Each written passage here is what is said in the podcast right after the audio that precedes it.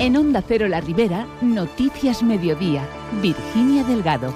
Buenas tardes. El Ayuntamiento de Alcira ha denunciado que la Consellería de Agricultura no permita, bajo amenaza de sanción, llevar a cabo la medida acordada para reducir el número de jabalíes en el término municipal. Enseguida les damos más detalles. Por otro lado, UGT en Ford Almusafes no dará el visto bueno al nuevo ERTE que ha planteado la empresa si va más allá del 28 de marzo. El centro de día de Alberic y mejoras en la red de agua potable de Almusafes son noticia también este viernes. Se lo contamos todo hasta las 2 menos 10 de la tarde. Comenzamos.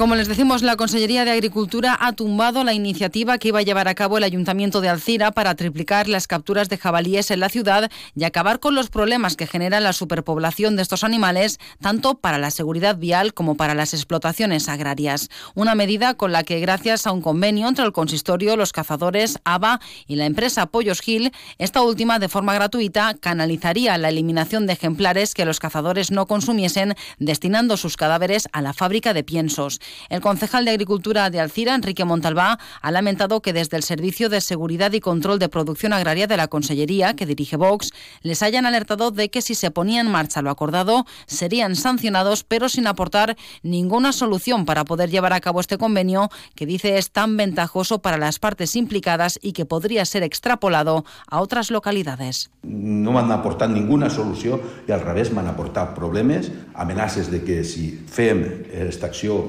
denunciaran, cosa que comprenc, però que li dic que què podem fer, com podem solucionar-ho i que la solució que m'han donat és que ho porten a Sicasent, que crec que està eh, l'empresa esta. Una decepció molt gran. És molt difícil trobar totes les condicions que han trobat. Han donat la millor solució, això és la millor, la millor, no pot haver ninguna millor. I la conselleria se ho ha carregat. Montalbá ha señalado que la decepción es tal que los propios cazadores se plantean incluso renunciar a la subvención que les concede el ayuntamiento. Y seguimos en Alcira, donde el Partido Popular pide concreción al gobierno local en su postura respecto al proyecto de las viviendas bioclimáticas en el Torrechó.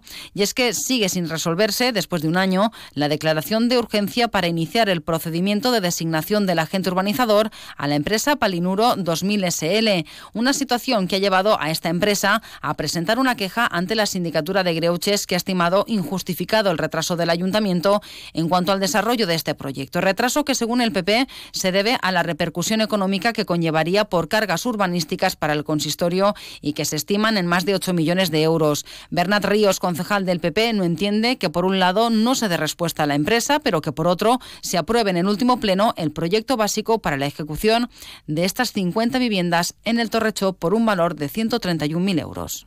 Cuando se inició el proyecto, el equipo de gobierno no se dio cuenta de que este proceso llevaba incluido unos costes. No se hizo un informe económico para evaluar los posibles costes que pudiese tener el ayuntamiento. Ahora va, el equipo de gobierno actual aprueba el proyecto básico para la ejecución de 50 viviendas en el sector del Torrecho. Pero si se están planteando que la ejecución de esta organización sería inasumible para el ayuntamiento, ¿cómo aprueban ahora el proyecto de construcción de las viviendas? Pedimos se decidan y no lleven al ayuntamiento a tener que pagar una indemnización por inacción. Por último, en Alcira y en página de sucesos, los bomberos han rescatado a una senderista lesionada en el tobillo esta mañana en la senda botánica de la Murta, en Alcira. Ha ocurrido, ha ocurrido sobre las 12 del mediodía. Hasta allí se han desplazado los rescatadores del Gera con el helicóptero V990 del consorcio y con un médico. Allí se le han proporcionado las primeras atenciones médicas y se le ha inmovilizado la pierna hasta evacuarla al vía aérea hasta la superficie de Alcira. Allí ha sido transferida a los medios sanitarios.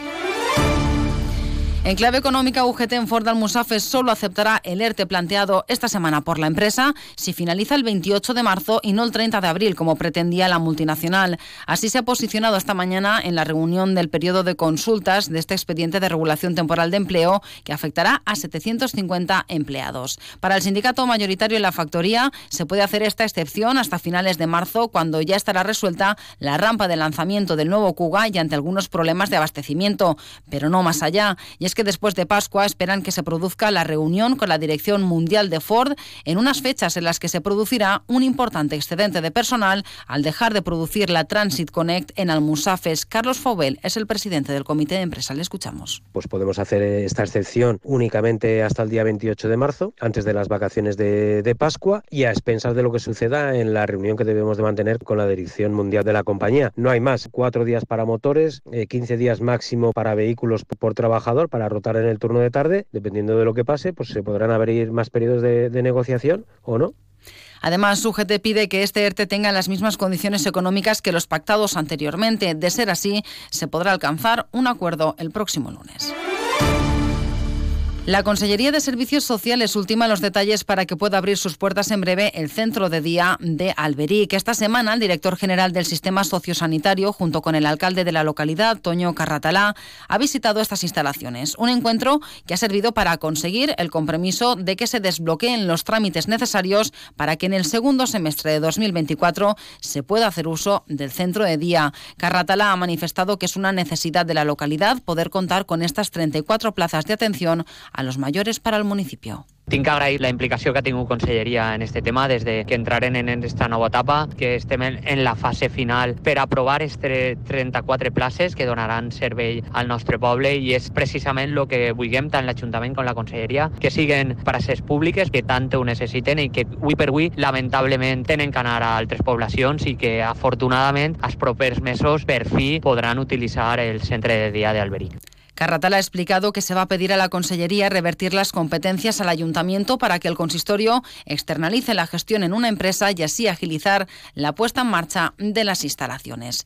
Y de Alberic nos vamos hasta Almusafes, donde la localidad está ejecutando la renovación de un tramo de la red de agua potable del polígono Juan Carlos I con una subvención reacciona de la Diputación de Valencia de 75.000 euros, a los que hay que añadir 7.000 euros de aportación municipal. Las obras para la mejora del ciclo integral del agua está previsto que concluyan en unos días. Como ha explicado la concejal de urbanismo de Almusafes, Davinia Calatayud, con esta intervención el Ejecutivo local solucionará la gran pérdida de agua de la tubería de polietileno instalada en la Avenida de la Folla, concretamente en el tramo del polígono industrial Juan Carlos I, con una antigüedad de más de 15 años y que ya había sido reparada en distintas ocasiones por las fugas detectadas. Això ens ha permès modificar aquest tram que patia de moltes averies i així d'esta manera quedarà arreglat. L'import um, de, de l'adjudicació han sigut 82.200 euros. En esta línia anem a seguir intentant renovar aquells trams de, de l'aigua potable tant en el polígon com, com en el poble que estiguen mal i que produeixen averies. Y este fin de semana, desde hoy hasta el domingo, tendrá lugar en el Parque Salvador Castell de Algemesí la Feria de Oportunidades. En esta feria se aglutinarán los establecimientos participantes en el antiguo outlet con ofertas extraordinarias y en un horario más amplio. También habrá una parte de hostelería y un gran abanico de actividades infantiles que hará más atractiva la feria. Escuchamos al alcalde de Algemesí, José Javier Sánchez.